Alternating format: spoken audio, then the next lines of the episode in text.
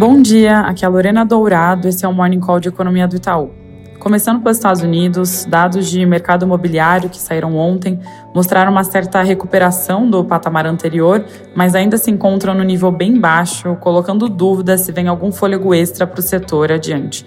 Detalhando um pouquinho, casas em início de construção caíram 0,8% no mês de março, enquanto as licenças de construção recuaram quase 9%. No mais, teve membros do FOMC falando às vésperas do período de silêncio para a próxima reunião, com destaque para a fala do Bostic de que espera mais uma alta de juros e não vê corte no curto prazo. Um tom mais duro, enfatizando que a economia americana tem sido resiliente e superado as expectativas.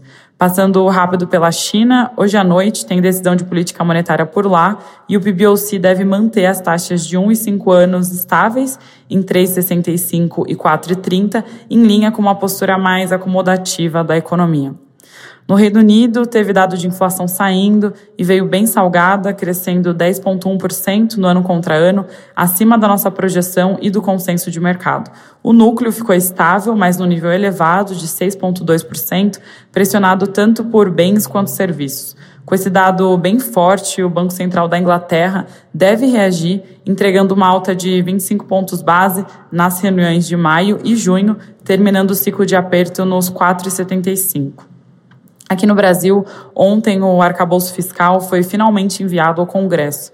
A tramitação do projeto de lei complementar deve iniciar na Câmara nos próximos dias, sob a relatoria do deputado Cláudio Cajado do PP e pode ser votada na Casa até o dia 10 de maio. No geral, o conteúdo principal do texto ficou próximo ao apresentado pelo Ministério da Fazenda há duas semanas, mas houve uma mudança que chamou bastante atenção. A taxa de inflação usada para ajustar o crescimento dos gastos públicos.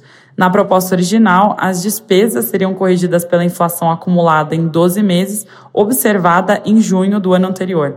Na nova versão, a taxa de inflação utilizada é a previsão de final do ano do ano anterior. Significa que o crescimento das despesas vai depender de uma projeção e não de um resultado real, o que naturalmente aumenta a incerteza e traz um risco de credibilidade. Nas nossas contas, essa mudança pode abrir um espaço adicional para gastar na ordem de 40 bilhões de reais no ano que vem, em relação àquela primeira versão do Ministério da Fazenda. Essa diferença importante acontece porque a gente projeta o IPCA em 6,1% em dezembro de 2023, mas em junho, especificamente, a inflação deve fazer um piso em 4%. Motivo disso é o corte de impostos sobre combustíveis que aconteceu no meio do ano passado e que vai sendo carregado e puxa a taxa para baixo, enquanto esse ponto ainda estiver dentro dessa janela de 12 meses. Como resultado, então, essa mudança da taxa de referência da inflação acaba trazendo um viés de piora para as nossas projeções de primário e de dívida pública. Fora isso, já já às 9 horas sai a PIN de fevereiro. A gente espera uma queda de 0,5 na margem, com o segmento extrativo expandindo 2,7 e a indústria de transformação recuando 0,6%. Em 12 meses, a produção industrial deve ter caído 3,1%.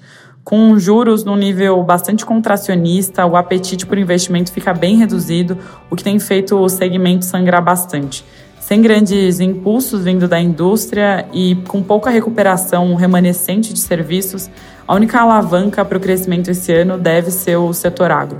Lembrando aqui que a nossa projeção é que o PIB cresça a modestos 1,1% em 2023. É isso por hoje, bom dia!